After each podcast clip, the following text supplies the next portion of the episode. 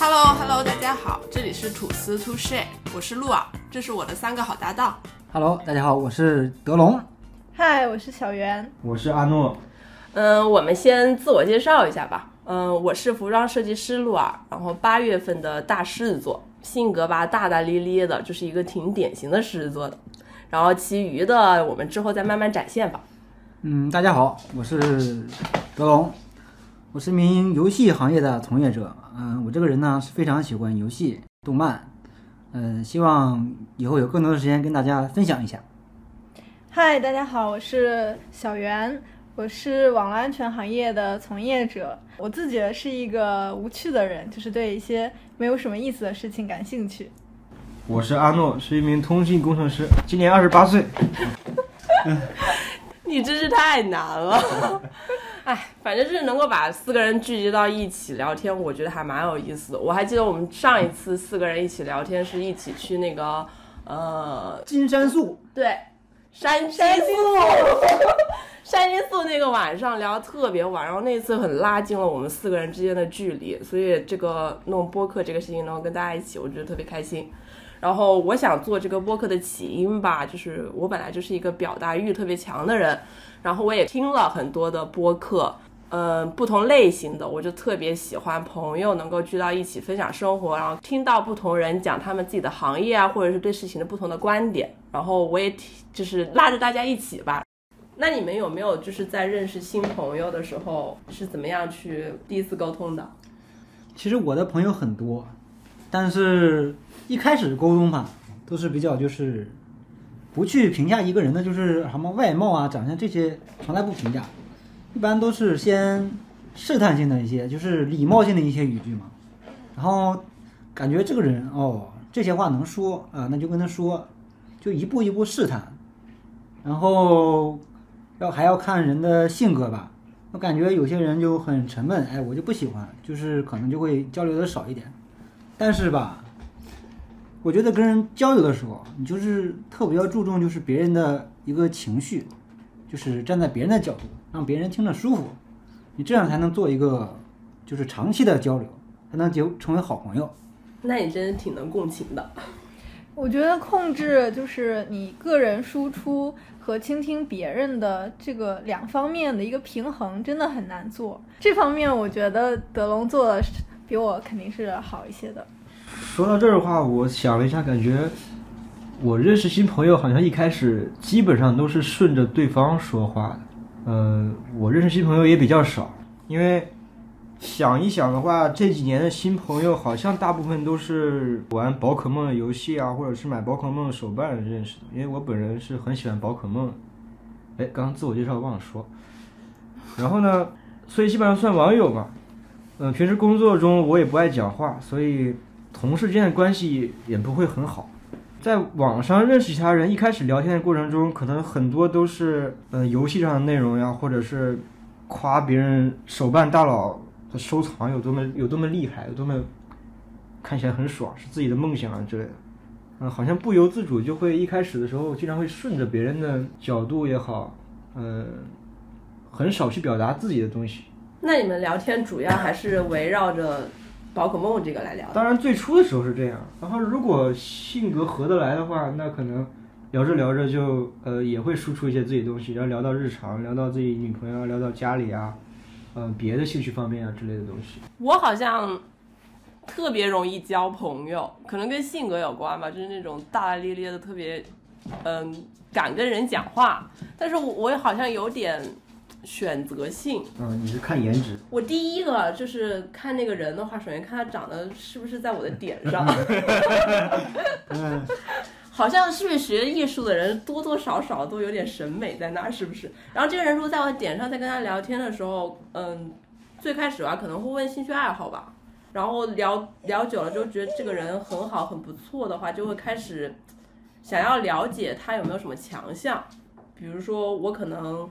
嗯、很欣赏那个阿诺的某些工作，或者是他的音乐能力啊，或者是他做手工的能力。我刚开始认识阿诺的时候，好像就是被这些东西给吸引的，就是除去一个理科生之外，他竟然还会音乐，还会做手工，还会画画，而且都做的还挺不错。后来发现能力都一般。所以我觉得我可能就是有点慕强吧，然后在跟别人的对话过程当中，就会很正经的想要聊一些专业性的东西，或者是嗯，想自己吸收一些。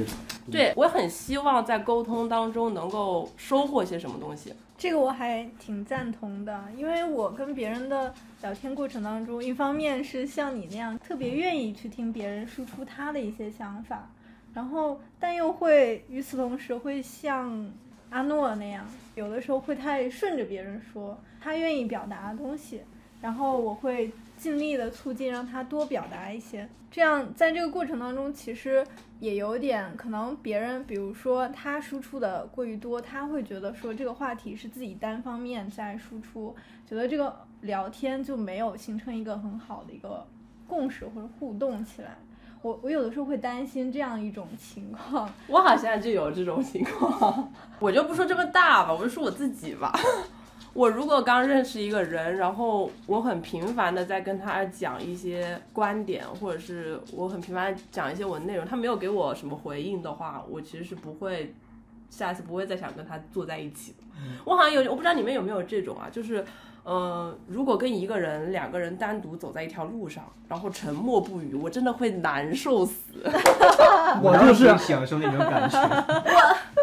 真的是无法忍受，我就是要是跟一个人走在一块儿，我一定会想个什么东西出来跟他扯一扯。我是一定会来一个小恶作剧，哎，整个活儿，哎，大家开开心心的走回家。真的，我真是这样子的。然后我其实身边也有一些人，就是你跟他一起吃饭，或者是你跟他就是坐在一起干嘛，你跟他讲很多东西，他没有办法给你很好的回应的话，或者他只是顺着你说，哎，你说的对这种话，我可能就不会跟他有太久的接触。这就是敷衍，是吧？但是我觉得可能在小袁那边看来，这不是敷衍，就是对，其实，在我这个角度，就是我经常会很喜欢去听别人去说，比如说像你在你说的场景当中，我们俩一起走，然后只有我们俩在发起这个话题的话，我还挺乐意听到另一个人发起这个话题，我就会想一直听他说下去。那是不是应该给点？那你就是白嫖。好像是，好像是我经常要白嫖。我觉得交流绝对是一个比看书或者是比看任何东西学习更快，当然是跟有意义的人交流。嗯，交流。说实话，你们没有有没有想问一下你们？因为我可能对自己，呃，不善于表达这块儿，还有一个原因就是我觉得自己声音比较难听，有时候对自己的声线这块儿会有一些呃考虑。其实我自己讲话，我觉得还挺好的，但是我一听我的语音，我就觉得挺难听的。我当时特别特别羡慕那些声音特别好听的人，感觉其实我觉得你的声音也没有不好听啊，挺好的呀。而且一般人来说的话，他不会太过于关注声音是否好听，主要是看你的内容是不是够吸引他一起跟你聊下去。因为我想知道，嗯，你们具体会跟朋友聊什么东西？嗯，如果我新认识一个朋友的话，我会先问一下他是一个大概什么样的人，然后我就会直接问他大概是什么样的人，他跟你他跟你说我是一个外向的人，就比如说啊，就比如说我加了一个微信好友，我肯定得先去看看他微信头像、微信昵称，然后朋友圈，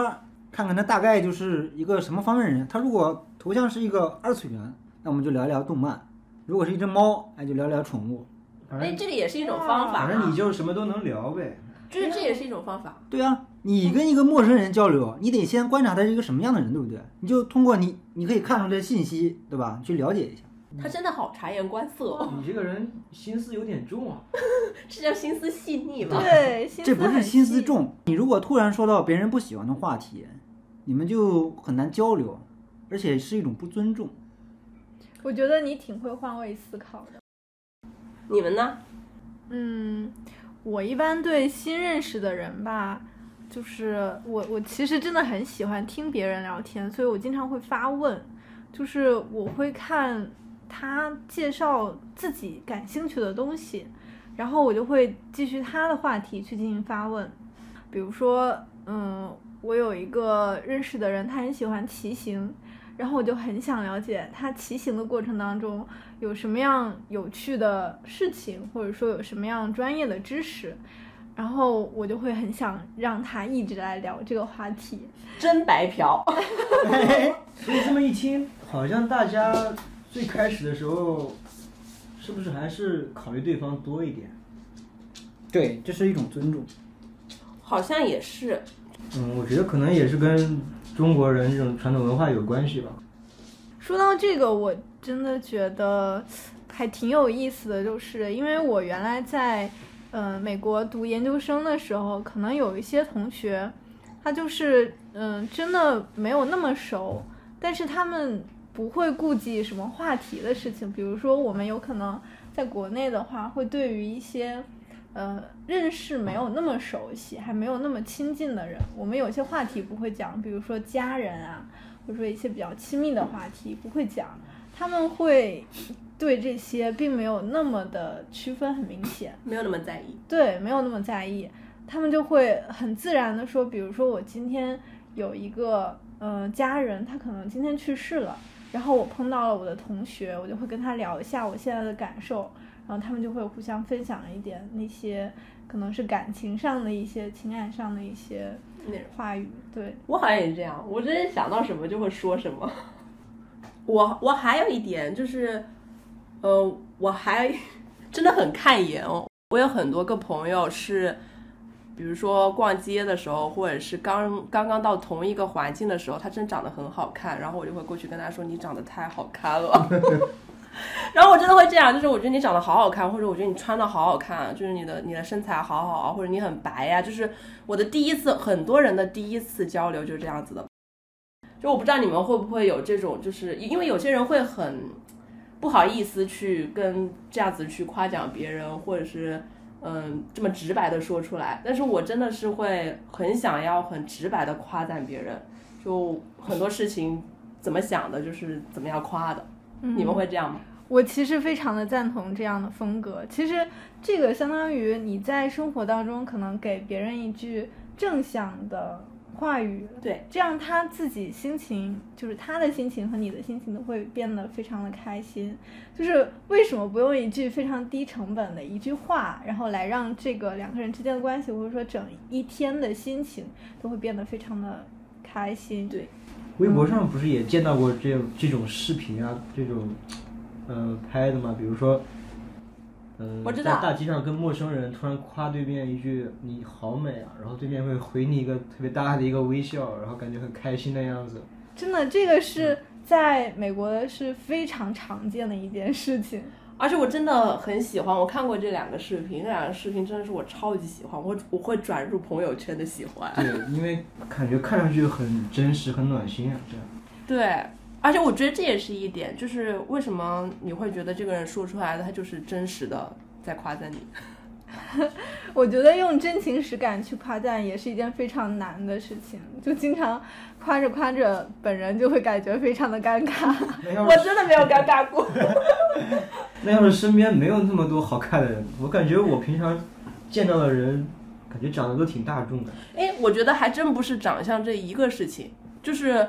每个人在我的眼中，除了长相之外，有很多不一样的点，就是他会，嗯，我我好像我我是为什么容易交朋友，但是为什么到后来可能很多朋友又不在我的朋友列表当中？就是我一开始对一个人的印象都会非常的好，而且我会给他，就慕强这种心理会给他增加一点他在他的某些方面的放大。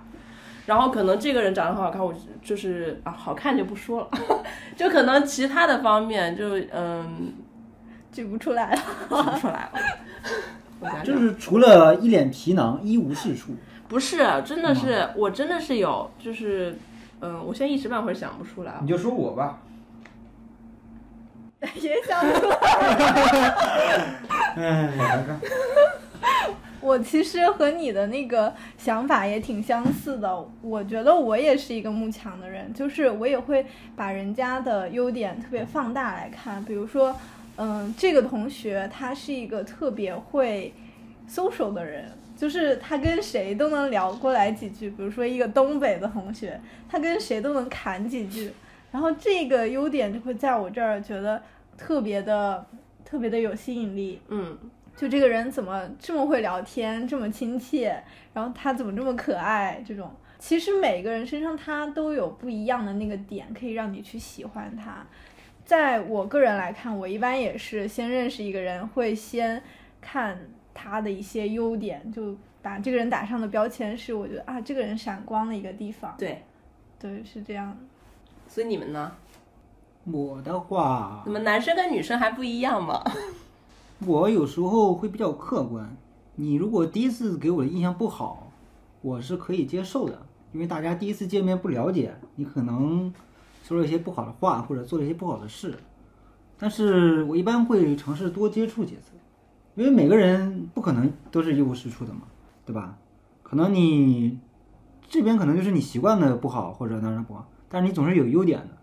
比如说阿诺手工特别好啊，比如说鹿儿的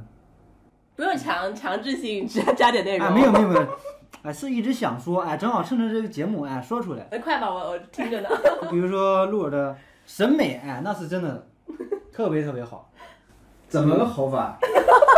比如说，哎，穿的衣服啊，是不是自己的搭配啊？还有平时有时候会给我们推荐一些东西啊。有时候他带着你去买衣服，我们我们带着你去买衣服是吧？嫌你穿的太土了。对对对，因为我平时是一个不太在乎形象的人。哎，说到这个，我还不如就就你们几个人来讲讲我是怎么看别人的，在我心中的闪光点啊。我最近开始听说小袁是做安全网络什么之类的，就是偏理科类的这种女生，在我心中就已经不知道，可能因为我平时接触的就艺术类或者是文科类嘛，就接触的人很少有在什么理科啊，或者是甚至他们连书都不怎么看，大家还是主要就是以图片或者是一些视频为主。我觉得我可能还是一个非典型性女生，就是一个非常偏理科的女生，也可以说非常理性的女生，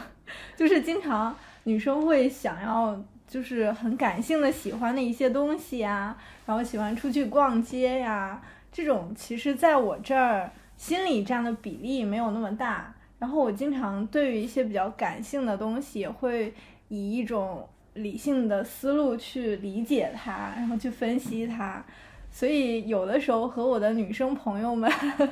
大部分女生朋友们也没有那么的有话题，这个也是我的一个困扰。但是，但是，比如说，在我心中，你很喜欢去看一些嗯展览，或者是一些剧院歌剧类的东西，然后你甚至会对它还有一些深层次的思考。就这个，等会儿也可以说到阿诺了。就是这些东西在我心中，我会觉得你们看进去了，我会更欣赏这一点，因为我之前在国外去看展的时候，每个人都在很认真的看展，他从这个展里面去。嗯，吸收到了他们想要的东西，可能是这个图案能够运用到我们服装当中，或者是它这个图案可以转到别的的绘画当中。但是我我到国内看到大部分展览还是有很多网红打卡，这个我很不喜欢，就是他们站在图案前面，然后挡住了其他人看展的视线。但是你给我的一些感觉就是你有去深层次的思考这些东西，我会觉得这个跟我有点。有点搭得上，所以我觉得这是我们认识之后，包括现在还有很多话题，就是越来越多，然后能够聊到跟我的专业有关的东西，就是还蛮开心的事情。然后，所以阿诺最开始吸引我的可能就是这个，因为、呃我觉得大大多数人对嗯、呃艺术类的人有一些。现在包括现在都还是有一些偏见的，可能比如说上学上的不好了，所以你去转艺术。但是其实我们当时很多人都是可以本科就就文化分就可以考很高的人，但他选择去艺术，就是热爱这件事情。但是很更多的人呢，他确实是成绩不好转的艺术，所以他就算这样的话学艺术也学得不好。当时我就觉得阿诺一个不是学艺术的人画出来的画，比我的那些高中同学画出来的画还要好很多。就在我心中，就是一个闪闪发光的爹，所以我就会去跟他聊画。就我们最开始的话题就是这样子的，我会跟他说聊画的内容，然后他比较喜欢画素描，然后他用什么的工具，然后等等之类的。就是因为有这种闪光点，你就是你认识这个朋友，你有你有这个闪光点之后，你才会继续跟他成为朋友。嗯，但是也有很多人，就是你看了这个闪光点之后，你可能发现这个人跟你想象中不一样，然后他可能就不会成为我的朋友，我就不会再继续跟他有什么沟通了。这样是不是显得我这个人好过分哦？简单来说就是喜新厌旧。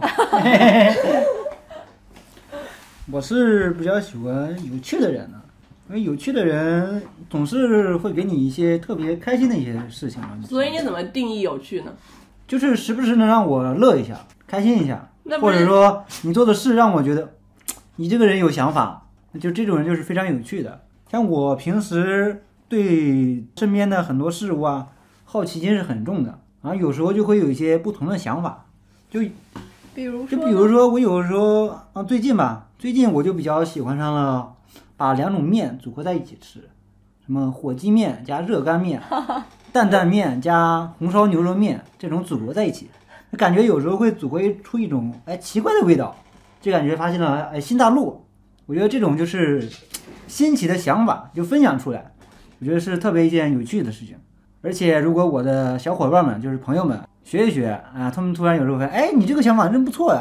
这时候我就非会非常非常非常的高兴，所以说我就非常非常乐意给朋友分享一些这些事情。是我吃了你的热干面加火鸡面，真的很好吃。我觉得，觉得真的是生活中很少有就是德龙这种人，我身边，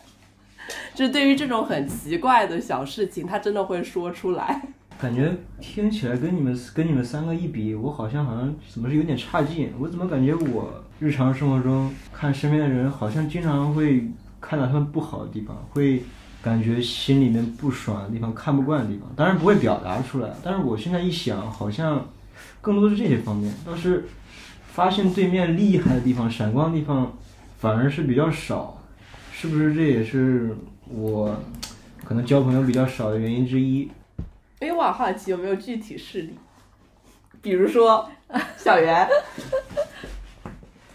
小袁当然没有了。小袁呃，比如就像鹿尔说的吧，虽然我我是一个理工男嘛，就是说打标签的话，但我可能会有更多的感性东西，我对自己的定义啊，比如说呃喜欢画画呀，呃喜欢做一些自己做一些小东西啊，看电影啊，听音乐啊，然后学过架子鼓啊这些方面。嗯，因为专业原因、工作性质，身边好像更多的还是偏理性的人，在他们身上很难看到跟自己能共情、共共鸣的东西，所以可能这也是日常输出比较少、跟人讲话比较少的原因之一吧？是不是有点太自视清高了，还是怎么样？不是，我觉得可能是跟你差别太大吧，所以就没办法。对，差别太大。特别是工作环境当中，可能也是差别太大，嗯，对，所以我吸引了你，我是你内心的那个部分。对，所以当时互补的，所以当时认识你的时候，我好像还基本上没有见过这么喜欢讲话的一个人，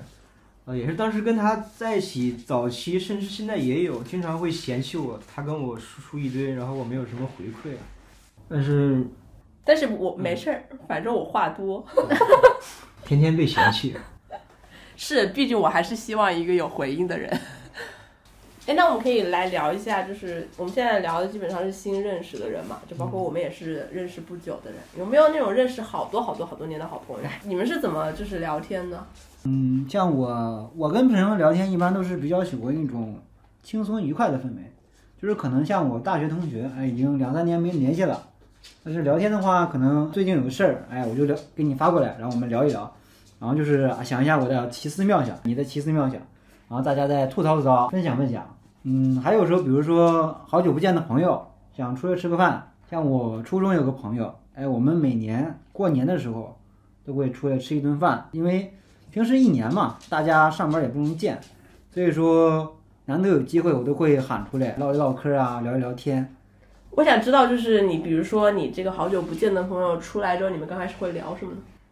比如说啊，最近干嘛呀？啊，有没有找对象啊？啊，最近在玩什么呀？然后如果有大家能聊到一个点子上的，就是先大家先试探性的聊一些话题，比如说他最近也开始玩游戏了，我们就聊这个游戏，聊一聊，聊一聊，唠一唠嗑。你为什么跟好朋友也在试探性啊？是啊，你活得好累啊，我觉得。这个嘛，其实啊，你想想，你跟你的朋友一年不见了，你不知道他有什么变化，啊那这个我就要跟你说，是不是啊？我这这个我就要跟你说说，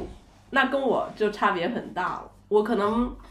我可能交朋友很多，但是我在我心中很好很好的朋友特别的少。然后我有一个特别特别好的朋友，可能是高中认识的，然后到现在，我们曾经有一年多没有讲过话，经常吧，可能是经常的事情。那段时间我去法国，然后他去澳大利亚了，然后那之前见了一面，天天在一起，紧接着出国的一段时间都再没有沟通过。等到我们再见面的时候，就好像这一年没有没有过一样，就好像还是之前一样。然后我们聊，哎，你就是关系还是很亲密，你们没问一下对方为什么这一年都没有想起来过对方吗？没有哎，我觉得很神奇，就是我们两个都没有觉得就是很久不见很尴尬，或者很久不见有一些呃不舒服的点呀、就自然而然的就突然聊起了最近的话题，可能啊我最近呃她最近新谈了一个男朋友，然后跟男朋友怎么怎么样，或者是她最近认识了一个什么朋友，或者她最近有什么新鲜事情，就直接顺理成章的，好像昨天我们刚刚见过一样。这个首先是就是像德龙刚刚说，他们可能刚见面的时候还会有点不知道对方怎么样，就试探性的会问，我们完全不会。你们你们会这样吗？我觉得德龙说的可能还不是在他的最好好在最好哎其实我这个不是就是说特别试探，就是说哎大家唠着嗑，先随便的唠点儿，啊，然后再找个方向，哎咱咱聊一聊。我觉得你就是对朋友的分层可能没有我那么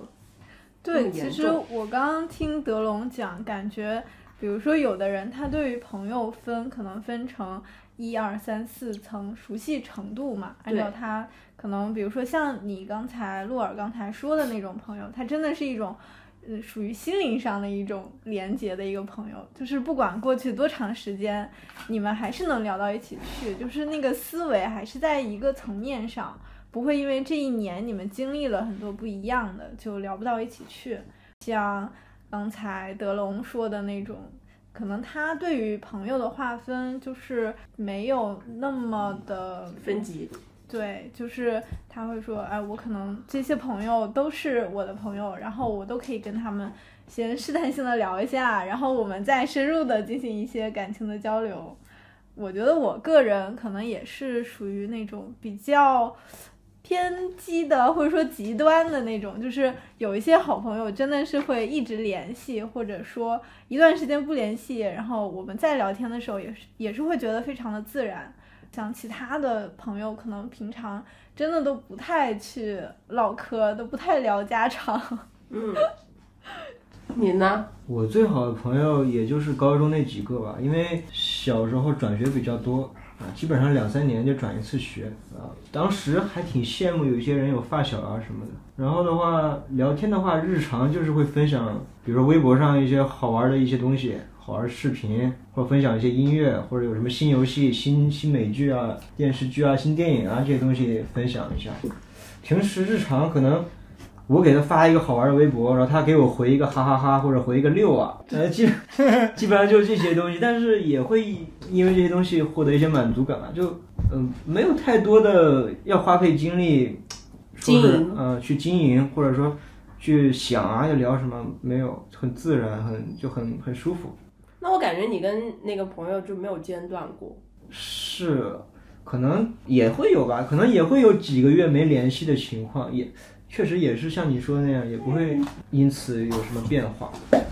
那有没有可能，比如说我刚刚说的那个最好的朋友，是因为我们的轨道比较一致，他也是偏文理方面的，然后我可能偏艺术方面的。那我毕业之后去了法国，然后他毕业去了澳大利亚，然后等我回来开始工作，他也基本上澳大利亚回来开始工作，然后我来的北京，他去了深圳，就是整个的轨道和这个周围的环境对人的影响还是在一个层面上的，所以就是可以有那种很久不联系，然后再联系也没有什么差别。对，我觉得你们最初成为朋友，那肯定原因之一也是因为你们性格或者世界观上都比较相近嘛。没有，我觉得你们高中、初中的时候，朋友会到世界观的程度吗？我不会，你会吗我？觉得其实不会到世界观，但是你会有一些，比如说你语言上的表达和你的思维的方式是会受到一定的影响的。这些东西不也是体现世界观的东西吗？所以我觉得你们的人生轨迹，嗯、大概率来讲不会出现特别大的差异。当然，万一确实像你说的那样，如果说你们再见面的时候他已经结婚生孩子了，那可能就不一样。我就想说，我挺挺想说，就是我跟他的世界观，我觉得差的还挺大的。你也见过吧？就是我觉得我跟他世界观差的还挺大的。就他的人生轨迹，就是包括他的追求，是比较趋于平淡的。就是他其实是他当时出国原因是因为她的男朋友因素为多，但她自己本身是一个很恋家的人，恋家的人。所以她根本就，她是想要在本地可能当个老师的这种人，但是是因为她男朋友原因，她才出国，然后再到深圳这种地方去，呃，做这种也是互联网方面的这种强高强度的工作，但她一心还是想要去掉这个工作，趋于平淡。但是我这个人。从以前到现在，就是一个很追求刺激、很享受生活的起起伏伏。我的人生追求就是，我希望我有一天能够达到很高的成就，然后或许某一天又因为从那个成就里面跌到了低谷，这不是两个，我觉得是两个不一样的人。我理解这种应该是一种求同存异吧，就是可能你们过去的经历会比较相似，但是你们对于未来的这种想法会不一样，这个也是可以融合在一起的。不影响是吧？对，我觉得基础很重要，就是如果你们过去的经历不一样，就会造就不一样的现在的你，这样你们聊天的时候可能就会有一种根本的差异，就聊不到一起去。那现在其实我是一个忘性挺大的，我要是回忆起他，我就觉得是高中的时候为了减肥共吃一碗饭，一人一半。然后要高考了，前一天晚上说两个人去他家复习，结果两个人在床上自拍，然后各种聊天，就这样子对，的一个那些肯定人。都是特别珍贵的回忆吧。我觉得对每个人来讲，上学的时光，嗯，可能都会有那么一两个朋友。所以你知道我跟我跟他之间的聊天，我就是除去可能时不时的经常忘记回啊，或者是突然一个事情就去吐槽个几句啊，就是我们现在会这样子哦。还有包括一些很私密的话题，就会比较正常的聊天。那我们除去跟朋友的一些讲话，就是咱们讲一下这样互联网时代大家是怎么表达的。我觉得首先就是离我们最近的吧，就朋友圈。你们的朋友圈怎么样？我的朋友圈可能是半年有一条，或者一年有一条，因为我这个人不太爱发朋友圈，因为我觉得我的朋友有很多类型的，比如说是工作上的朋友，呃，学校里认识的朋友，呃，家里的亲戚之类的，所以有时候发一个东西，可能大家观点都不一样，然后。所以我一般都是分享一些就是比较哎，大家就是看着比较图一乐的这种，那万一大家没有图一乐呢？我图一乐就行了。我就我觉得大家图一乐，哎，我就乐到了。我会觉得朋友圈这个东西还蛮从自己出发的，所以小袁呢？我其实嗯不太会在朋友圈里头去进行一些比较私人的生活的分享，还有那种可能我自己的想法呀，我都不会发在朋友圈里头，最多就是分享一些呃出去玩的照片呀，会觉得说啊这些照片拍的还挺好看的，可以和大家共享一下，大概是这种不带有感情的表达 存在在我的朋友圈里。我也不爱发朋友圈，能想起来当时 QQ 刚兴起的时候，尤其当时 QQ 空间，可能小时候一天可能甚至发个好几条、十几条啊，天天发自己心里想什么，发自己吃什么，然后接下来要干什么，跟朋友互相留言。后来慢慢长大之后，感觉没有什么好分享，不没有这种欲望，没有什么分享欲。朋友圈的话，插一嘴，嗯。你以前还经常发说说，对啊，就当时 每我觉得每个人都会吧，当时、哎，那个、我会，我会，高中的时候也会。我觉得我们这种人会很正常哎。我不会，你看，我跟小时候感觉性格还差别还是挺大的，小时候挺爱折腾。嗯，当时说说你你不发吗？你也发吗？我我们肯定发，我们这个性格的人，我也发，我也年轻过。不是不是年轻的问题，我觉得这是性格问题。你看小袁，他以前也不怎么发，是我说说嘛，跟以前差别挺大，尤其以前很幼稚，很不成熟的时候，真的是天天在朋友圈里面发一些爱恨情仇，今天心情很难受啊，今天很开心，就就会发这些东西。所以你到底遭受了什么样的人生打击，变得沉默寡言？人生感觉变故，呃，甚至是重大变故还是有的吧，肯定影响多少会有一些。嗯，我也不能完全说是因为那些变故引起现在呃导致了现在的性格。我还挺难想象的，就是一个人的变化这么大。我也很好奇，就是我觉得性格这个东西，应该是总体来讲是与生俱来的吧。但是可能也跟自己经常转学有关系，经常到一个陌生的环境的时候啊、又要跟同学重新去接触，其实很抗拒。这么想起来，好像没有那么喜欢去交新朋友，然后导致可能这些各种各样的原因，导致自己变得就不爱讲话、不爱输出、不爱表达。那我觉得，因为我的经历跟你有点像，我也是小学大概转了有三次吧，后面中学也有转学，就是每一次转学真的会让你变得不太想跟朋友，就是在班级里头去交一些新的朋友，因为他们其实已经是一个整体了，他们很熟悉，你要重新融入一个集体是一个非常难的事情。所以这个也会导致我不太愿意和别人讲话的一个原因。不知道你是不是也是同样的一个想法？对，可能这也是原因之一吧。反正朋友圈的话，真的是本来是不是很爱发的，但是 这不是谈恋爱了吗？谈恋爱的话，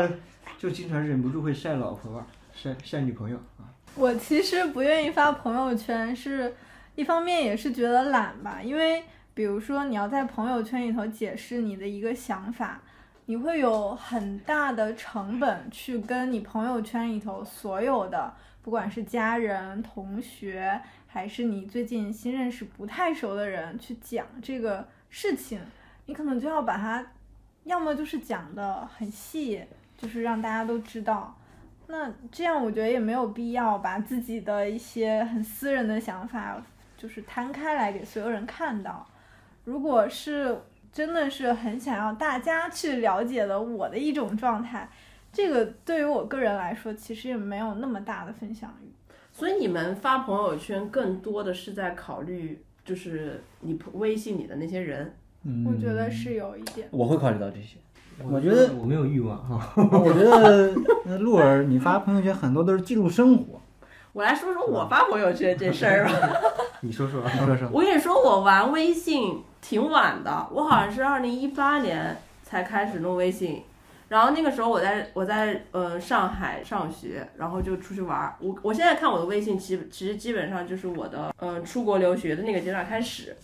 我特别爱发朋友圈，是因为我以前就很喜欢发照片在 QQ 空间。我我特别，我不知道你们有没有这这一点啊，我特别不喜欢在手机里存照片。然后我的所有的为什么呀？为什么你不喜欢在手机里存照片？嗯，内存不够。不是，我很喜欢删东西，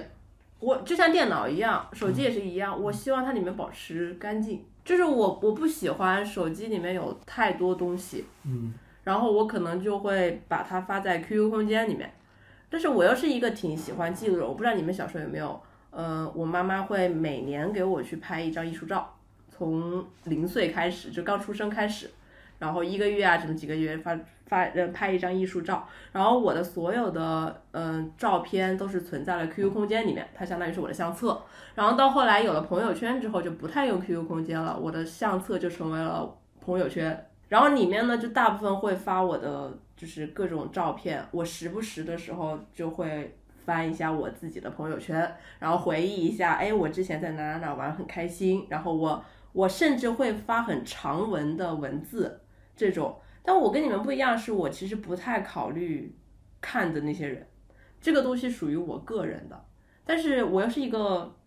懒得去弄什么分组的人，所以我也不在意这个朋友圈是不是让谁不开心了，或者是让谁可能不爽了，或者是他爽了，这无所谓对我来讲。然后我也会发很长的文，是我看了一本书，我记性不好，真的，我看一本书，我会写一个很长的感受发到朋友圈里面。有人其实会过来吐槽你说，嗯，写这么多多文字在在朋友圈里面，他们会很烦，是吧？然后或者是你有时候发的图片，他他觉得看起来很烦，觉得你在炫耀生活等等之类的，都不在我的考虑范围之内。所以朋友圈对于我来讲就是一个记录，可以这么说。啊，我理解，其实这可能是取决于一个个人的边界感，就是你的边界感可能没有那么的强，你会觉得说在公共的，比如说我的朋友圈里头，就是大家都可以看到的地方，去做一些我自己的一些分享，这也不算是一个呃侵犯到别人的边界，或者说把我自己过于私人的东西展示出来这么一个。呃，内容，但是对于我个人来说，我的边界感其实很强。就即使在日常生活当中，如果是有人问了我过于侵犯到个人信息的这种，我都会觉得有点受到冒犯，就是会有点不太愿意去谈论那些话题。所以在朋友圈的这个使用的过程当中吧，我也是以一种非常限制、非常嗯。不太去使用的这么一种感觉，因为我自己个人的边界感就很强，所以我就不太去展示我自己觉得很私人和大家没有关系的内容。你会不会不太想让别人太了解你？可能会有这种想法。你也是吗？有一点吧。我一般跟大家分享一些可能开心的事儿，可能就感觉有意思的事儿。一般大家听了就不会说对我这个人的这个世界观，就说我这个人价值观，他们会想到有什么什么。我不太喜欢分享这种输出观点类的东西。像我以前，其实我 QQ 空间也发的挺多的，就是发发这个发发那个呀。但是后来我上大学之后就不怎么发了，因为有时候一看，哎，好幼稚啊，这小屁孩还是我发的，有时候我就会删掉。哎，你不会觉得这种东西对你来说是未来的回忆吗？不会觉得，可能太尴尬了。就是有些就觉得，就比如说哪一天我跟我，比如我找个对象啊，对象你看什么？哎，你小时候这样啊？就是我我有时候自己看了就很尬这种东西，哎，我就会给他删掉。然后这不就看的多了，尬的多了，哎，就行了，不发了，不发了，哎，再也不发了。你们不会想要，就是可能过了个好多好多年，然后你再看那些东西的时候，是不同阶段的你。你这么一说，倒也是挺有意思的。但是我这个可能，我觉得每个人都有自己的一个记录和表达的方式吧。对，因为我觉得我的记忆可能是存在在相片里头，就是我不会放到朋友圈太多。但是我每次出去玩，我都会特别喜欢去拍各种照片，不管是出去玩的风景啊，还是说跟我一起去玩的人，我就咔咔咔咔咔，每次一出去就会有几百张照片 留在我的手机里头。这个是可以我自己作为个人回忆去看的一些，但是我不会特别的把它分享出来。嗯，确实边界感比较强，可能不太想要。像我就挺无所谓，挺想要大家都知道我是个什么样子的人。可能你觉得呢？可能我跟小袁有点像吧。我的记录性的东西好像也都是手机的照片吧，也是比较个人的东西，不是很想分享给别人看。除非是特别亲密的人，比如说你，比如说朋友，你可能会想把手机拿出来啊，给他看看之前，甚至是好多年前去哪里，然后干了什么事，拍了什么照片，会有这样的瞬间。但日常的分享欲的话，呃，还是不在我这儿。嗯，哎，那我挺好奇你们看我朋友圈的感受，就是开心。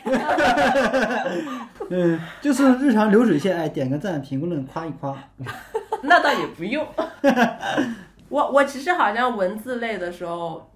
都是我由心而发的正能量的东西，然后很少会有很负面的东西，是不是？也会有一些有负面的东西吧，我觉得也会有。所以你们没有什么评价，就是开心。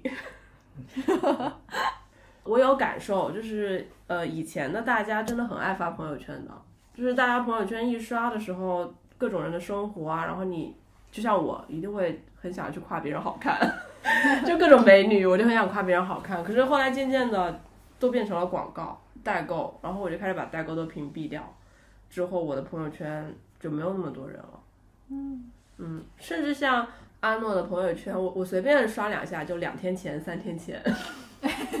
是那你刷我的得两个月前、三个月前、半年前就。刷不了一下，就是不是是？他是说我朋友圈，太少。嗯，我我的朋友发朋友圈的人也少，嗯，我觉得是不是这也和社交媒体的发展有关系？因为我们一开始使用微信的时候，加的肯定都是一些朋友啊，然后亲人啊这种。现在它已经逐渐变成一种我们社交的必须的渠道，不管是和熟悉的人，还是和陌生的人。对，嗯，然后同事啊，再加上一些可能你可能一生只见一次的人，他都会留在你的朋友圈里。所以大家都没有那么的愿意把自己的个人生活展露在那么多人的眼里。我觉得这可能也是大家会逐渐减少发自己的生活内容的朋友圈的这个原因。所以是因为嗯、呃加了太多不熟悉的人，所以减少了自己想要表达的欲望。是的，是的，我是这样感觉。当然，也不排除有人会把朋友圈做一个分组。啊，对，我就把朋友圈做分组。我从来没有分过组，你知道我会干什么？就是我如果有些人不太喜欢，或者是有些人，嗯，怎么说，他可能看不惯我的朋友圈，他会不好的评论之类的，我会直接把这个人删掉。再见。对，就是我会觉得我很我很讨厌去分组，这在我看来分组是一件我不知道不够让我让我感觉很光明磊落的事情不。够坦荡的一件事，情。对不够不够，就感觉心思很多的事情，所以我很讨厌这样，我就不会分组。但是如果有不好的东西，我可能会把这个人清掉。那你们有没有玩什么别的社交平台？因为朋友圈，我觉得相较来讲，还是你包括加的人也好，还是有自己的选择性的。然后其他社交平台可能更接触的是更陌生的人。像我的话，我其实以前微博呀、抖音啊，还有也是一开始也是玩的，但是我现在基本不怎么玩了，因为微博啊，我发现就是上面的一些热搜，就可能有五十条，有四十条，我觉得都是一些没用的东西，所以我觉得这个信息这个东西就是，就这里边的垃圾信息太多了，所以我不太喜欢就这种社交媒体，所以后来我把微博卸载了。抖音这个平台应该是一七年、一八年那两年开始做起来的。抖音这个平台，因为它是直接播放视频的，它划一个就是下一个，我不太喜欢这种交互方式，所以我这个抖音也基本就是到现在已经二三年，已经五六年了，我可能用的时间加起来也不到一个月。像上个月、上上个月吧，世界杯的时候，哎，下载回来，然后跟朋友一起看一看，所以就基本就用的很少。我用的最多的其实是 B 站这个平台，因为我个人比较喜欢就是动漫游戏这一块儿，所以它这个 B 站就挺契合我的，一开始，然后渐渐的用的时间长了，也认识一些网友吧，比较跟他们爱聊天，然后后来自己也在上面开始直播呀，做一做视频啊，虽然就是说没有多少人看，但是我比较喜欢就是说，哎，你可能播着播着一个游戏啊，然后过来，就比如说在打 DOTA。突然有几个水，就是有一些水友会路过你的直播间，然后过来跟你唠一唠嗑，有时候唠到一块儿，可能一晚上你就跟这个水友唠嗑了。就这样，其实我可以接触到很多不同的人，就是说，但是大家有一些共同的喜好，就这样聊起天来比较开心，所以我比较喜欢跟这些志同道合的人在一块儿聊天。所以我总结就是，他喜欢用 B 站表达自己，是为了结识志同道合的人。嗯，是很享受这个过程。这是一个会在 B 站里面发布东西的人，其他的平台就不会有自己的发布，对吧？不会，其他平台零发布。小袁有吗？嗯，我其实都不会发布内容，但是我有一段时间使用微博特别的多，但是后来呢，我看到微博它逐渐的变成是类似于嗯、资本运作，或者说它过于狭窄的圈定了一些圈层，比如说粉丝圈呀，它都会有自己一定的规则在里头。这样你看到的，无论是热搜还是说这些粉丝发的一些内容，它都是过于的狭窄，或者是说是别人想让你看到的内容，不是当下人们最关心的那些。所以这个让我感觉非常的不舒服，要么就是这些人他是在圈地自萌，嗯，不能接受一些其他的一些说法，就是你任何人进行的一些表达都有可能会受到攻击。这个是让我觉得我不想使用微博的一个原因。但是在上面呢，它其实又会有很多的一些大 V 去发一些非常有内容的微博，那些是我想看到的。但是我觉得他们其实，在上面做的也是非常的艰难，因为他们的评论也都被这样一群使用微博的用户占领着，这个是让我觉得，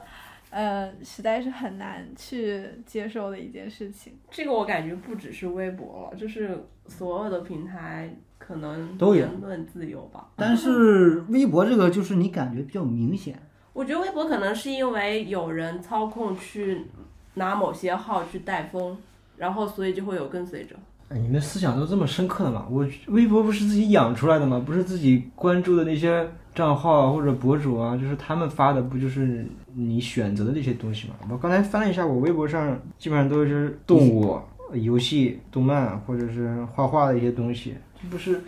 感觉这个这个养出来，其实平台都是这么做的呀。是也很少会嗯，涉及到那些很深刻、很深层次的东西，但是当然也有，那可能小圆比较喜欢看，是人他是是是，他比啊我，是我我我不得不说，我可能关注的微博博主得有个几千个吧。所以他可能会更关注不同类型的，不是我们这种。对，像我微博的话，当然也会每天也会看到发生在社会层面上一些说好事也好，说坏事也好，然后那些的话有可能会往下翻翻评论，发现好像不管什么内容都会有人打起来，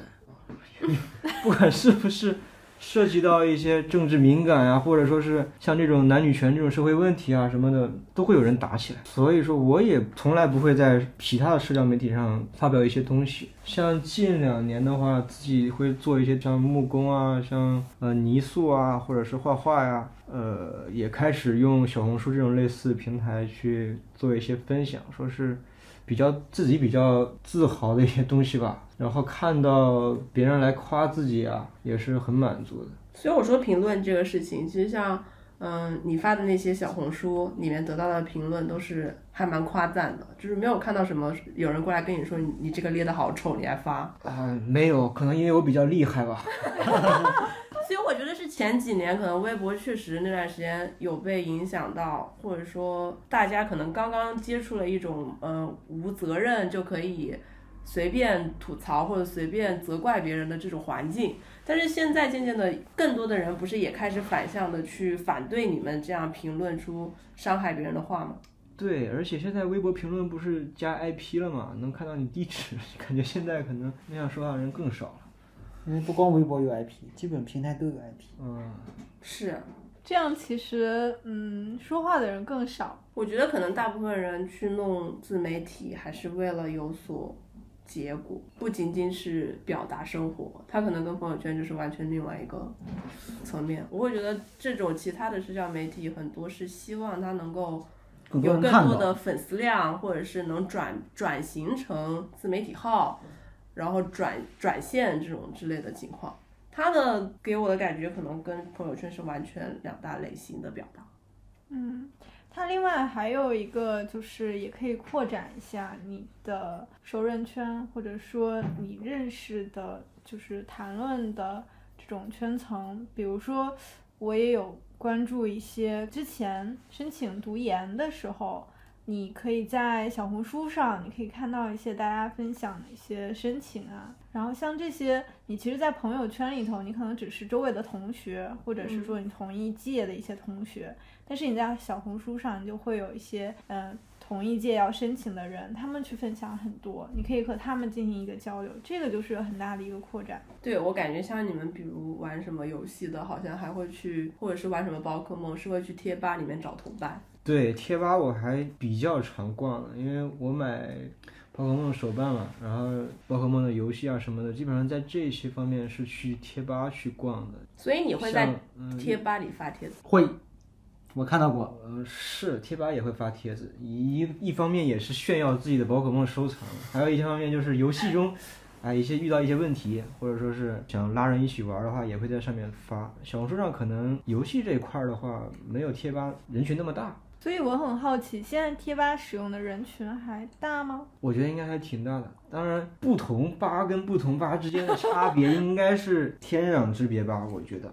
有的吧的话戾气就会很重，好多吧的名气都不是名声都不是很好啊。所以我觉得像嗯德龙他发 B 站是为了结交志同道合的朋友，对，然后真正的社交媒体上，我感觉你发的还挺多的。我觉得每个人的话还是想去寻求一种共鸣嘛，找就适合自己的这么一个平台，然后在那里面去找跟自己性格相近或者说是一个圈子里面的人。可能像我的话，我的爱好的话就贴吧比较适合我，像德伦的话就 B 站，像洛尔的话就小红书。每一种社交媒体它都会有自己的受众，我们嗯、呃都会能找到自各自的东西吧。比如说播客，我们就会有一些更深层次的探讨。所以咱们在别的社交媒体上，更多的是想要找共鸣，然后反而是在朋友圈里面很。难找到共鸣，我觉得是这样。对吧？你在朋友圈确实很难找到共鸣，每个人都希望得到别人的认可，得到别人的称赞嘛，所以大家都会找，比如说适合自己的平台，适合自己的朋友。有时候你碰到一个问题，你可能解决不了，但是你比如说你发到网上，哎，跟别人探讨，哎，聊天儿，最后没啥结果，哎，其实你都觉得很开心。这让我想到，有一段时间不是很多人很喜欢去跟陌生人讲自己的重大事件，你们知道这事情吗？是树洞吗还是什么？我不太了解。不太了解，我我其实我就有点印象，就好像有人会去把自己的嗯没办法跟朋友讲、家人讲的很伤心的事情，去跟网上的陌生人讲。那哦是树洞是吧？漂流瓶，对，包括还有一些人可能会去给一些博主发留言，他们的这种表达方式是因为陌生人可能就是不会对你这个人有什么其他偏见。更有安全感一些。我觉得更多可能还是他们不想把这种太自我的东西分享给离自己很亲密的人吧。这个我还蛮想再深入探讨一下，就是这个我是觉得，比如说，如果我给某个大 V 想发个东西，一定是我看了这个大 V，就是说他的很多内容，他是一个很有见解的人，我想把我心里想说的一些一直困扰我的事情，哎，我又不发便方便发在朋友圈啊什么的，不好意思跟别人探讨，所以我可能会发给大 V 啊，让他给我解答一些困惑，或者说让大 V 可能让他看看我这个发的内容，然后可能让他帮转发一下，然后看一下大家网友都是什么样的。因为我从我的视角来说，我只能看到我是怎么样的。就是我特别想了解，哎，别人怎么看待我这个事情？有时候我不知道我做的对不对，很多时候就是这样的。所以说，比如说阿诺，你可能看我做的事情，或者说小袁看的可能就不一样，对不对？有时候一个事情没有就是绝对对错，但是我看到别人给了我很多意见呀，或者说不关键是好的啊、不好的啊，我都能看到，都能听到，然后我会完善自己的想法，然后做出有一定的改变。是我现在的有一个问题哦，有些人为什么宁愿把自己的一些事情去跟陌生人讲，却不去跟自己的家人或者是朋友讲？是因为家人跟朋友对于自己来讲没有那么有安全感吗？嗯，我是想，因为家人和朋友是认识你的人，就是他们的观点有时候会有带着一些就是倾向的，比如说是偏向你，对不对？就是说不是那么的客观。比如说你跟你的长辈分享，你长辈可能就会比较关心你啊，就是会带着有感情的去说这些事情。这样其实就是对于我来说，对于我在以后社会上的发展啊、其实是不客观的，有点。你这是在寻求意见，我其实想说那些去把别人当树洞的，我觉得可能还有一个原因就是，啊，这个世界上有有很多很多人把想给对方展现的一面就展现给自己的朋友跟家人吧，就是把这个形象做一个运营吧。呃，会有一些隐藏，会有一些不愿意讲的东西，所以可能对于陌生人来讲，你进行输出的这个成本就比较低，啊相相比之下代价也会比较低。所以我想，我想知道大家对人，就是对朋友，哪怕是很好的朋友，或者是家人，或者是伴侣，都是有距离的，都不完完全全是我觉得这样的人肯定有，但是少数。我觉得大部分人可能都是这样啊。那我觉得每个人应该都是会有自己心里头那一块地方不想展示给别人看的，可能是他会分享到树洞，或者是给大 V 发私信这种形式去给他，嗯、展露出来，或者说他想要找一个出口。但是像我这种，可能就是一直直接闷在心里。哈跟我一样。闷葫芦呀、哎呀，就不说别人，我的话，首先跟家人来讲，我觉得距离感还是有的。不管是成长经历还是年代上这些各种各样的因素，我们跟自己家人应该是差别是巨大。朋友的话，能交心的朋友一只手也数得过来。就算是能交心的朋友，你还是有一些不想让他看到的东西，或者说是说没必要让他知道的东西。把这些很私人东西分享给他，告诉给他，你可能会觉得有一些负重感。你们其他人没有就是，比如说拍视频啊，或者是你们有写东西的爱好啊，或者是嗯画画来表达自己的情绪啊，这种之类都没有吗？嗯，我有时候就会拍一些好玩的视频吧，比如你的人生就一直围绕着“好玩儿”两个字。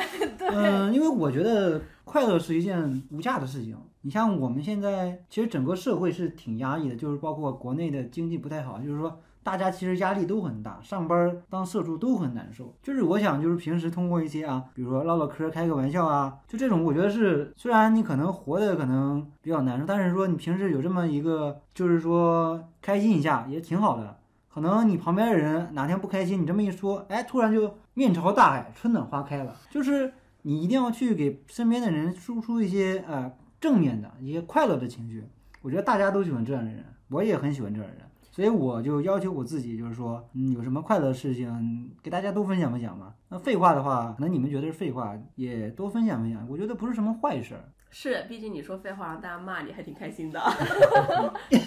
因为我确实不介意这个东西。嗯，情绪也是非常有意义的，尤其是开心这种情绪。我也是挺这个一点的，我就认识我不太久的人都会知道，我非常的讨厌负面情绪，就是任何负面的东西直接是关耳不听，直接拒绝跟他继续讲话。我也不太喜欢负面情绪过于多的朋友，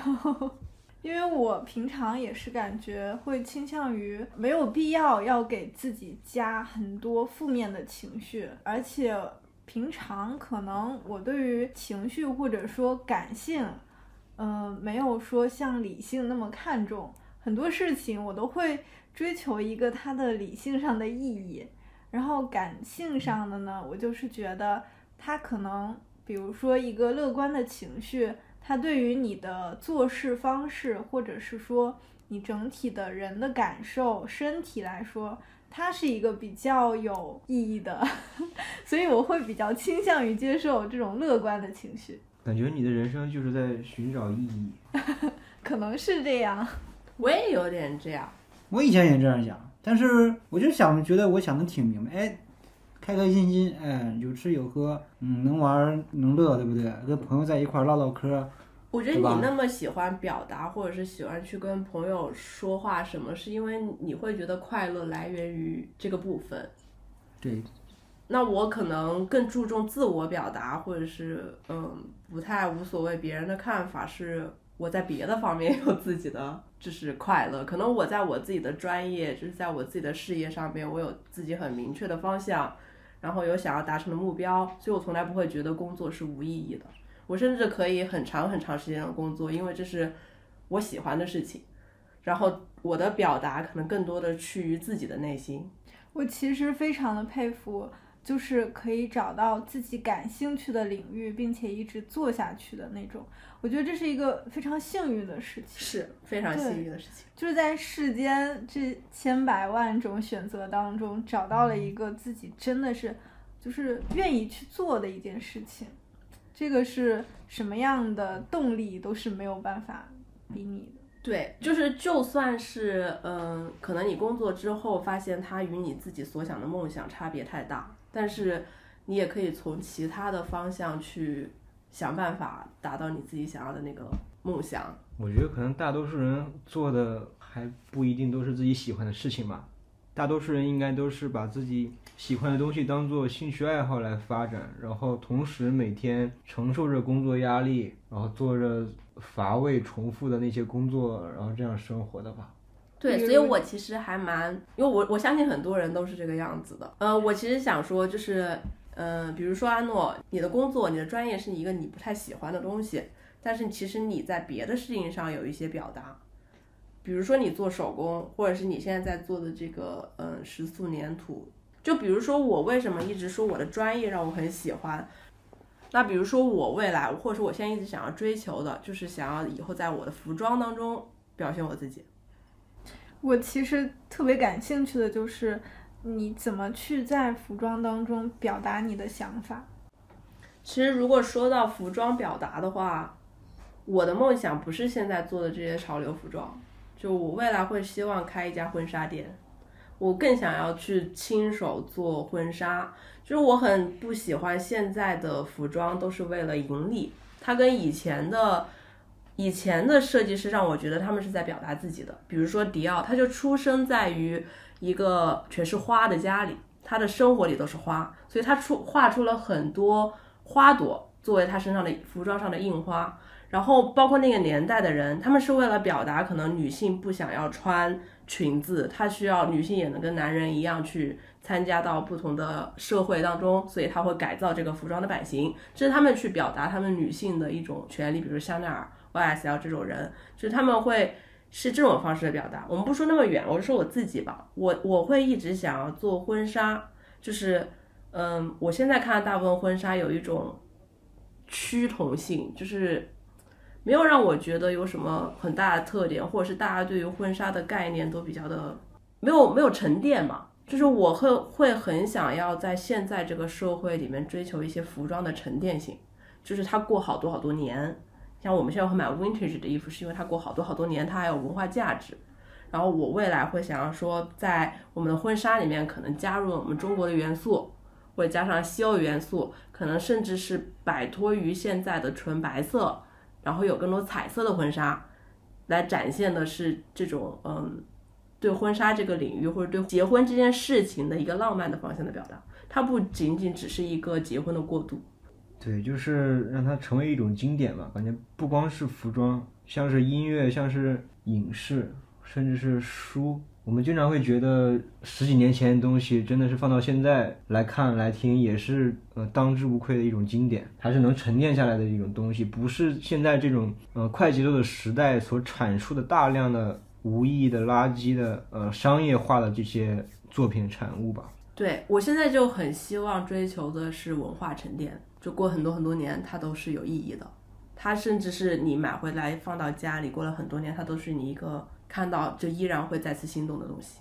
所以就比如说，嗯，你现在包括做这些小手工，就并没有什么其他的想法吗？我觉得没有其他的想法，没有考虑到表达，哎，真的没有考虑到表达这个层层次，觉得做他们就是单纯为了喜欢、开心、享受这个过程，做完之后，呃，觉得很自豪，觉得自己很厉害，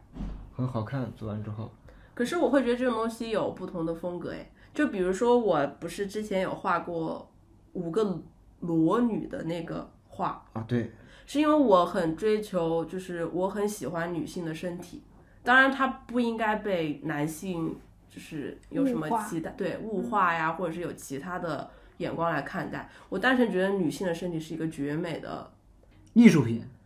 就是它是一个女性的身体，就是就是很棒的一个东西。然后，所以我才会在我的那幅画里面去画裸女。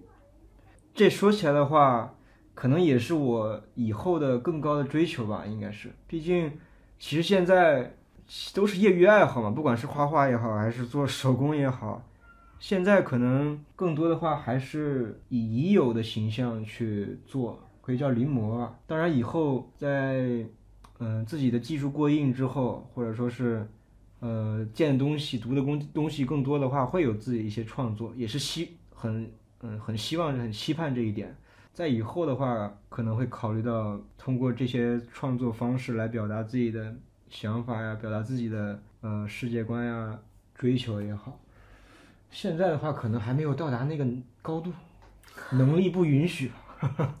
对，其实我可能也是有类似的考虑，因为我比较追求的是。客观，就是我不是特别喜欢主观的去表达一些想法，因为我觉得可能我们经常会说要用一些辩证性的思维去看一件事情，就是可能每个人他眼中的世界都是不一样的，看同样一件事情，他都会有不同的理解方式，所以我可能比较追求于说，嗯，嗯，就是我不是主观的从一个层面去理解这个事情，把它表达出来，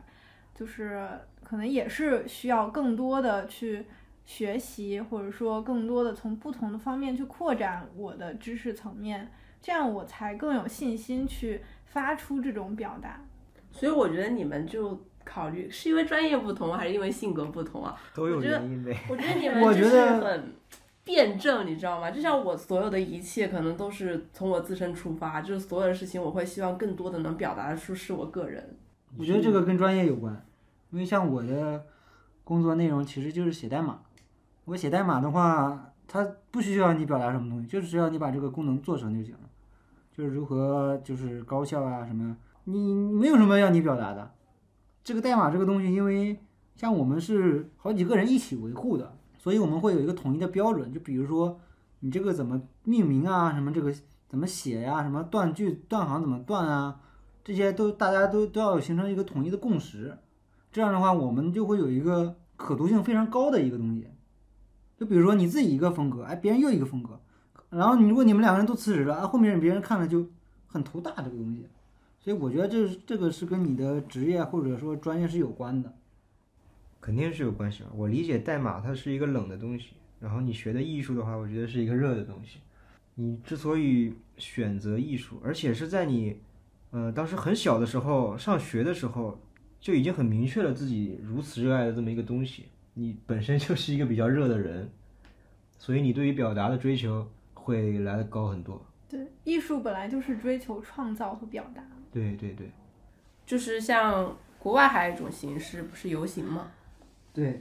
我之前有参加过几次游行哦，然后我觉得最有趣的可能是 LGBT。嗯、我也参加过 LGBT 的游行。对，然后我就参与进去之后，嗯、跟大家一起什么，大大热天的，有人就半裸掉身体，然后或者是有的几个猛男站在台子上穿个内裤在那儿跳舞之类的，然后我就觉得这种游行也是他们表达挺有趣的一个形式，而且就确实会在过程当中有人来反对 LGBT，然后所有人就会坐在地上开始跟他对着喊口号，就是这种形式，我觉得还是也是一个表达的很有趣的形式。哦，其实我我倒没有那么深入的参与到游行当中，只是去呃围观了一下游行。其实我觉得像这种游行，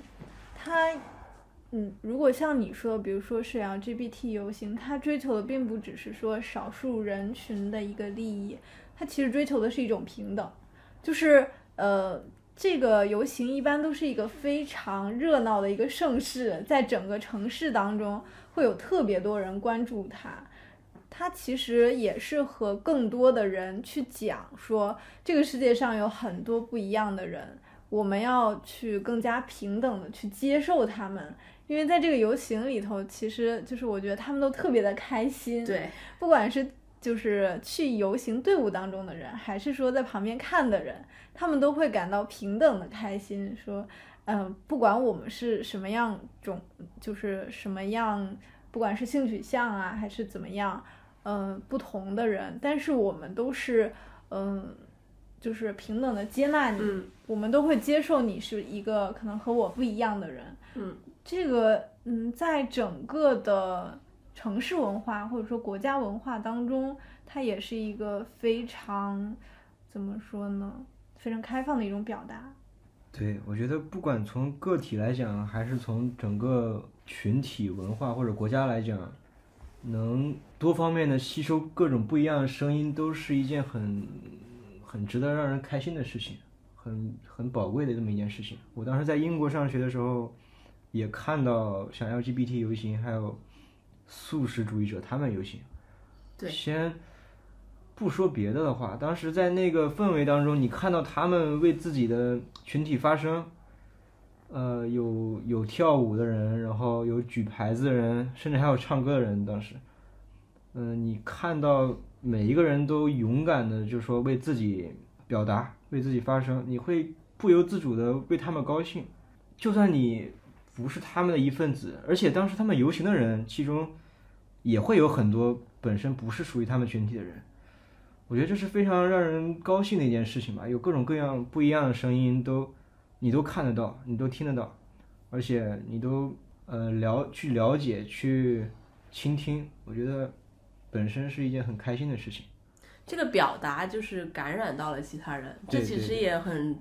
这是我未来想做服装的一个追求，就我会希望能感染到别人去，嗯，更爱这种文化，或者或者是更喜欢服装上更沉淀的东西。对，所以比如说像我这种比较容易接纳别人的想法，比较类似于被动去接受的这样的一种人来说，我可能就不会太乐于去引领这种表达。但是我看到他们会有一些非常勇敢的表达，就是会有一些先行者。就会也会受到鼓动，所以像我们开创了播客这种，就是会鼓励到更多的人去参与到表达当中，去发出我们的声音。嗯，这个也是非常鼓舞人的。我是不是那个发？你是那个喇叭，我不是那个 拉领着大家开始的那个人吗？你也是喇叭。我觉得我也是比较能发声的那种，因为其实从我平时生活中啊，就是说你平时工作的时候，可能你就是说一些工作环境可能会不舒服，你可能会要上面上面反映，对不对？比如说就是我们那我们公司就有个饮水机，那每次都得弯腰去接水，然后可能我们有的同事就不好意思找行政那边说呀什么什么，但是其实我碰到这个问题，我都会直接给他们反馈，因为我觉得你不说我不说，哎，大家都这样了，那就相当于集体摆烂了，对不对？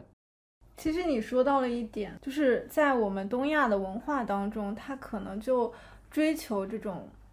嗯，中庸，就是含蓄，对我们不愿意出头，就是就是可能有人觉得就是这么说了会给别人惹麻烦，对不对？对，有的是说给别人惹麻烦，或者说给我自己惹麻烦，他不愿意做这个出头鸟。这样的人越多，其实他就会让这个环境变得更加不人性化。更恶劣。嗯，对，这个让我想到，就是就我刚刚说，我之前说我那个很好的朋友，她这也是一个性格特别刚烈的女子。然后她大学的时候就有学校有一些很莫名其妙的安排，然后就有安排他们要集体去上海的一个酒店实习，然后还要自己交钱，反正就是不让上学了，基本上半年。然后当时很多人就在内心里反对，就是不愿意去参与这个事情，要家长来阻止这个事情的发生。后来在班级上就有人过来讲话来说这个事情的时候，在他们私下本来已经组建了一个小团队，说我们到时候开这个会的时候，我们要怎么样怎么样起来反对这个事情。最后的结尾就只有我那个朋友一个人站起来，就是跟大家对抗，哦说不要讲这个事情。对，而且确实很多时候表达是有一些代价的。当时我在英国上学的时候，我还记得挺清楚。呃，当时有一个老师叫叫提莫，当时呃我在谢菲尔德是有一个问题，就是说当年政府下调了那个 pension 那个津贴，然后呢有好多好多我们学校的老师，包括社会社会面上的一些老人，他们就联合起来去罢工游行。他们为了表达自己吧，导致了我们的那个课呀，当时就没法上。和就说每次上课之前，可能临几分钟，老师给我们回了一个邮件，发一个邮件，就是说待会儿不上课了，我要去游行。这不是这不是巴黎吗？对呀、这不是我法国经常经历的事情。对，结果导致我们那一科到时候到期末了，其实也就上那么两三节课。然后呢，给我们造成的影响就是我们需要拿自己的时间，呃，老师在给我们补课，他倒也还行，到最后也是给我们补了，但是会占了我们很多很多的自己的时间。我觉得会有很多人会这样想吧，自己的表达可能会有一些代价，会给人带来很多麻烦，所以他们不愿意去表达，不愿意当出头鸟，所以导致现在这种现象。嗯，嗯，可可能你说表达会有什么代价，还是在考虑别人？就你刚刚说那个点，对，也会怕。但是还有很多代价，就是可能不好的东西会反映到自己身上来。对对对，也会害怕给别人留下不好的印象，觉得自己怎么这么多麻烦呀之类的。是，然后像刚刚我说那个朋友的事情，他可能就直接导致了领导层，就是学校领导层对他的一个大力批评。枪打出头鸟。对，但是我其实还是会更想支持一些，嗯，要这样出头的人。是我们需要更多的去表达我们内心所想，或者是对一些事情的反对的态度，然后让有些事情变得更公正一点。其实这么一看的话，就我们四个人差别还是蛮大的。对，嗯，我我觉得可能跟专业也有关系吧。然后我这个人性格也是表达欲很强嘛，性格很开放，就也导致了我结交了很多朋友，也在我的工作上面其实也对我挺有帮助的，有去跟其他各种各样的人一起做项目，或者在领导方向也不会有太局促的那种表现，就能够更好的去跟他沟通。然后包括在，我觉得在伴侣当中也是的，就是可能，可能因为我这样子的性格，然后给两个人之间，整个家庭会更热闹一点。是是，朋友之间也是吧，就是，嗯，需要我这样子的人是在走路的当中给你们提个话题。你们两个人，是，我觉得表达也是一种能力吧，所以自己的性格也是导致现在自己表达能力确实比较差，导致很多时候想说什么东西可能，哎说出来不到位，然后没有办法完全表达出自己心里所想的，还是希望自己以后能多说说话，然后借这个播客也是提升一下自己的表达能力吧。我觉得再也是多吸纳一些有意义的东西，对比如说看书啊，或者是艺术类的东西，或者是你刷视频当中更有价值的东西。对，同时也是多输入嘛。输入，不然跟朋友之间的输入输出，嗯嗯相互学习。我觉得嘛，就大家多表达表达，因为我我总结就是说，大家一定要就是，不管是通过什么方式啊，通过你的言表情，还是说你的说话，还是说你的行为啊，就是说让别人更多的了解你，这样才能就是说我们能更好的沟通，来，更好的理解别人。我觉得这样是对大家成长是很有帮助的。我同意这一点，我会，嗯，就像我会对朋友分级一样，我其实很需要沟通来去了解对方之后，可能会有更更深的连接。我会觉得我们最开始的时候在山金宿的那一次，给我们四个人的距离拉近了很多。重点还是在那次的时候，大家表达了很多平常可能我玩儿的时候不会说到的东西。我也觉得德龙和洛尔说的这一点非常重要，就是表达这个。其实我原来也有关注到，就是有的时候自己的表达更多的话，其实别人倾听起来他也会更乐意和你去进行深入的一些交流。就是光是呃单方面的去倾听别人的话，可能他对你的印象也并不是很深，你们没有办法去做。嗯，更加精神层面上的一些沟通，也没有办法认识到两个人是否是一个更为契合的这种朋友，所以表达可能在我这儿的话，也还是需要更加努力的去做的一件事情。正好了，咱们互补一下，互相拉扯一下。那么结尾呢，我想给大家留一个小挑战，就是接下来的一段时间里，希望每个人能够学会去夸赞别人那么一两句话，然后我们下一次的时候来分享一下夸赞大家之后，或者是对方的反应，然后自己的一些言语是怎么样表达的，看有没有什么有趣的事情。那我们下次再见。见